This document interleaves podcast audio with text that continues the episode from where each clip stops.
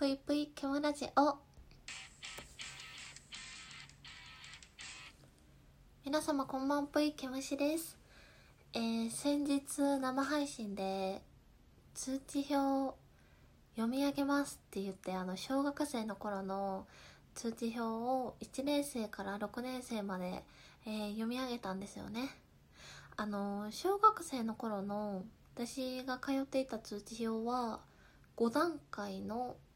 えー、成績で表す方式じゃなくってあの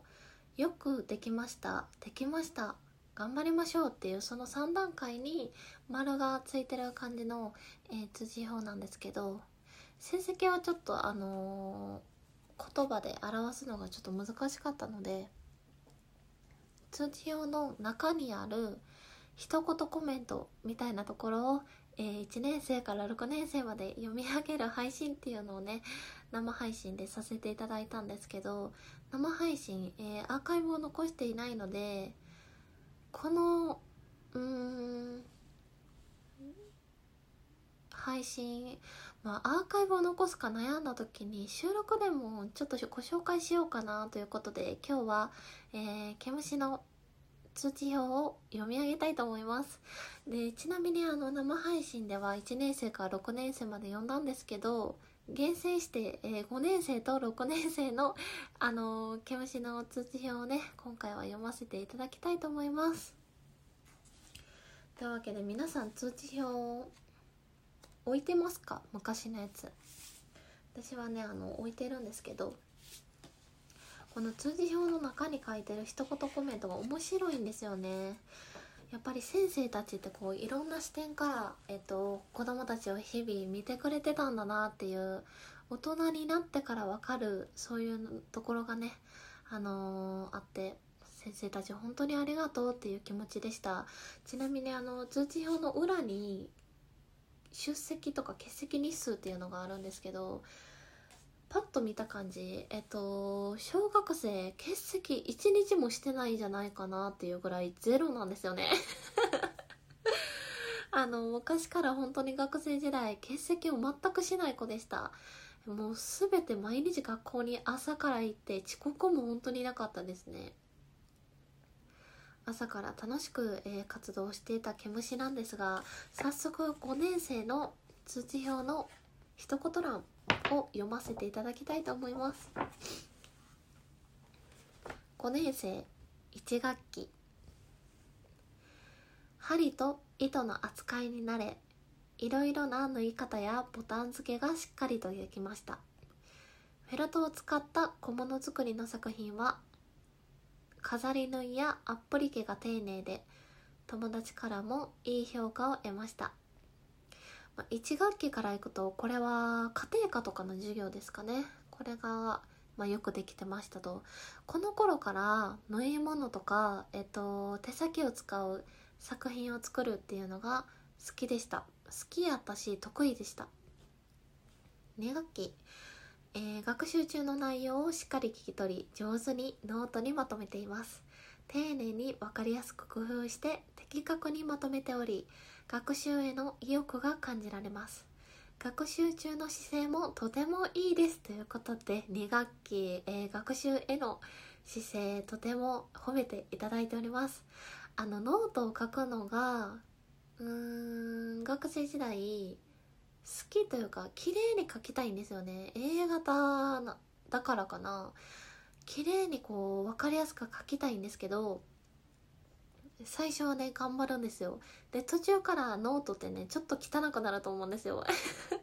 でその汚くなった瞬間にあのノートを書く気が失せてもうどうでもよくなるみたいな性格でしたね、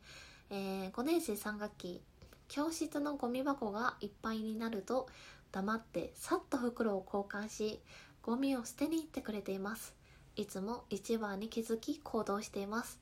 目立たないことでも最後までやり遂げようとする責任感が随所に見られ感心していますということで あのこのポイント結構好きだったんですよね。あのいつもゴミ箱を いつもゴミ箱をしっかりチェックしてた毛虫ちょっと面白くないですか？5年生の毛虫はあのいつもゴミ箱をちょっとチェックして、えー、ゴミがいっぱいになってるなって思ったらさっと交換してゴミを捨てに行ってたみたいです。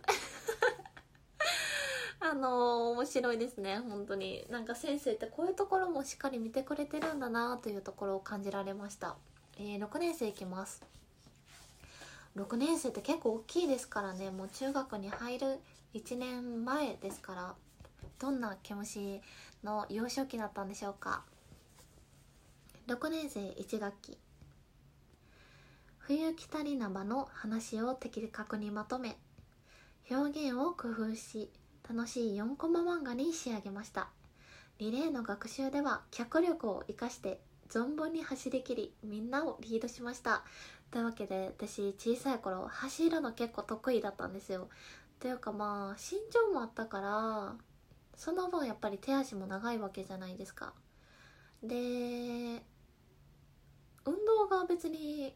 できるわけじゃなかったので走ることだけはできると思っていつも走ってましたね。あの鬼ごっこ好きでした。えー、6年生2学期。調理実習では見事な包丁さばきで皮を剥いたり切ったりできみんなの良いおじょお手本になりました。誰とでも仲良くできる心の大きな子です。学級の安心感を広げてくれています。というわけで先生本当にありがとう。あのこの一言すごく、まあ、大人になったから今目にするとちょっとジーンときちゃうようなそんな文章だなと思いました。あのー、調理実習えー、皮を剥いたり切ったりするのちっちゃい時好きでしたね。あの未だにりんごの皮とか剥くの結構好きです。うん。